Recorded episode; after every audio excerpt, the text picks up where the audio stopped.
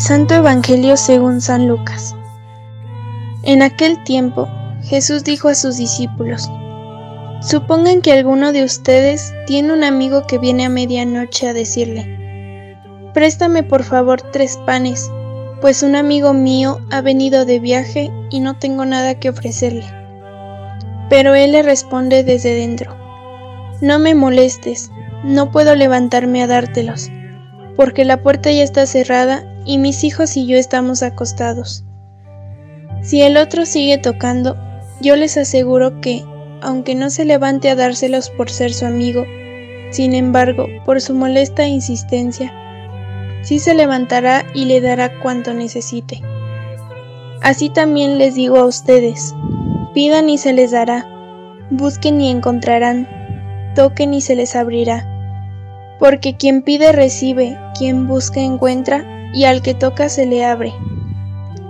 ¿Habrá entre ustedes algún padre que, cuando su hijo le pida pan, le dé una piedra?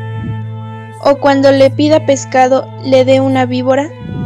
¿O cuando le pida huevo, le dé un alacrán? Pues, si ustedes que son malos saben dar cosas buenas a sus hijos, ¿cuánto más el Padre Celestial les dará el Espíritu Santo a quienes se lo pidan? Palabra del Señor.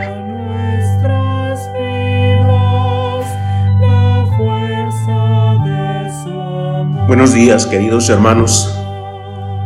Lo que hemos escuchado en este pasaje del Evangelio es algo que es completamente actual. Ha sido actual en toda la historia. Se trata de un hombre que va a ver a su amigo a medianoche. Eh, lo que nos puede pasar a veces y decimos, perdón que te moleste, mira, un amigo mío ha venido y no tengo nada que ofrecerle. Préstame unos panes. Y el otro responde desde dentro, no puedo. ¿Cómo nos molesta a nosotros también que nos eh, hagan salir de nuestra comodidad. Este hombre está cómodo, ya está durmiendo, ya no me molestes. Hay quien diría, si lo vas a hacer, pues hazlo bien y si no, mejor no lo hagas.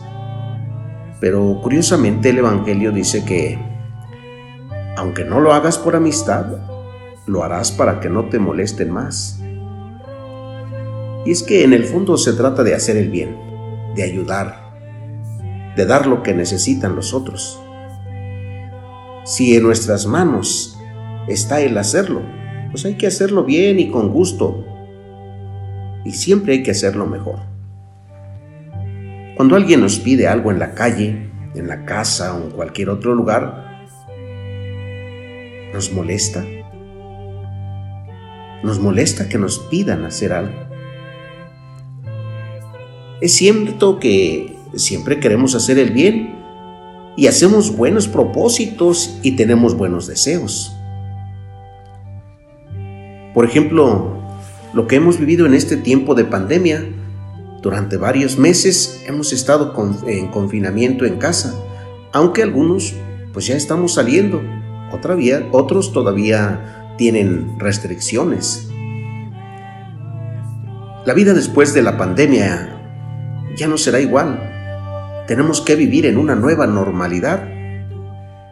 Muchos hicieron propósitos de cambiar y de, de ser y tomar la vida de diferente manera. Sin embargo, al empezar a vivir esta nueva normalidad, parece que los propósitos son como los de Año Nuevo o los de Navidad, que solo son palabras y que no se cumplirán.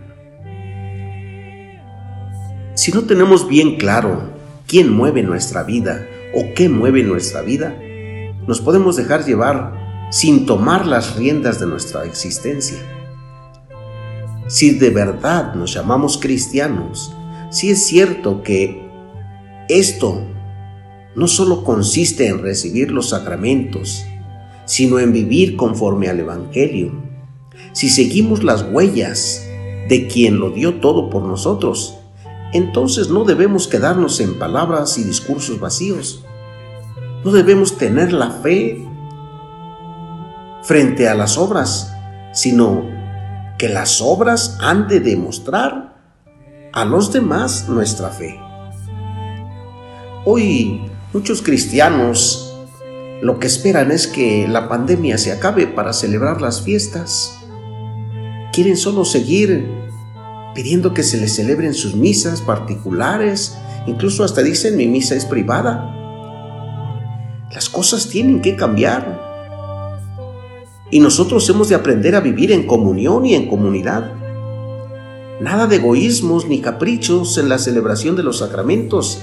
Nada de costumbres que no nos han ayudado en nada a vivir nuestra vida cristiana.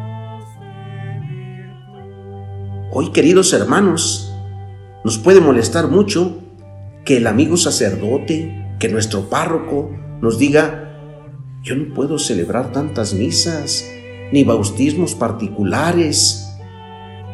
Vénganse a la celebración de la comunidad como debemos hacerlo todo. Seguramente lo primero que vas a decir es, ¿por qué no me lo quieren hacer? ¿Por qué ya no quieren celebrar las misas? Por eso la gente se aleja. Te puedes molestar porque te piden algo, te piden que te unas a la comunidad.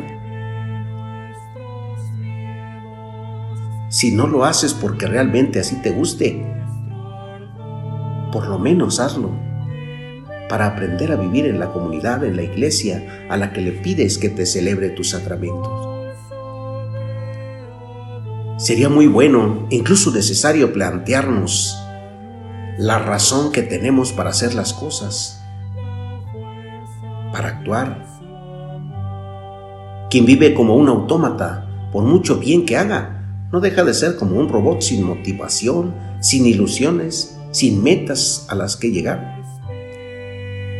Se han puesto a pensar, ¿por qué quiero que mis hijos reciban los sacramentos?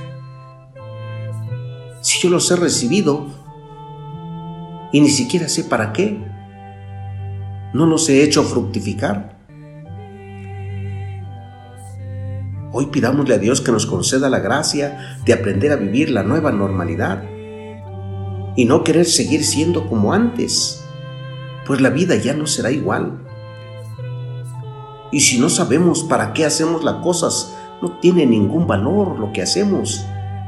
Hay que hacer las cosas bien y si no, mejor no lo hagamos. Hay que aprender a vivir bien nuestra vida cristiana y no te molestes porque te piden algo. Hoy el Evangelio nos ha dicho con toda claridad. Aquel hombre dijo, no me molestes, ya estamos dormidos. No te molestes.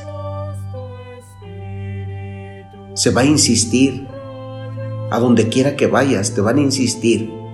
Aprende a vivir de una manera diferente tu vida cristiana. Que Dios nos conceda, queridos hermanos, ser mejores de ahora en adelante. Que Dios les bendiga. Pasen un buen día.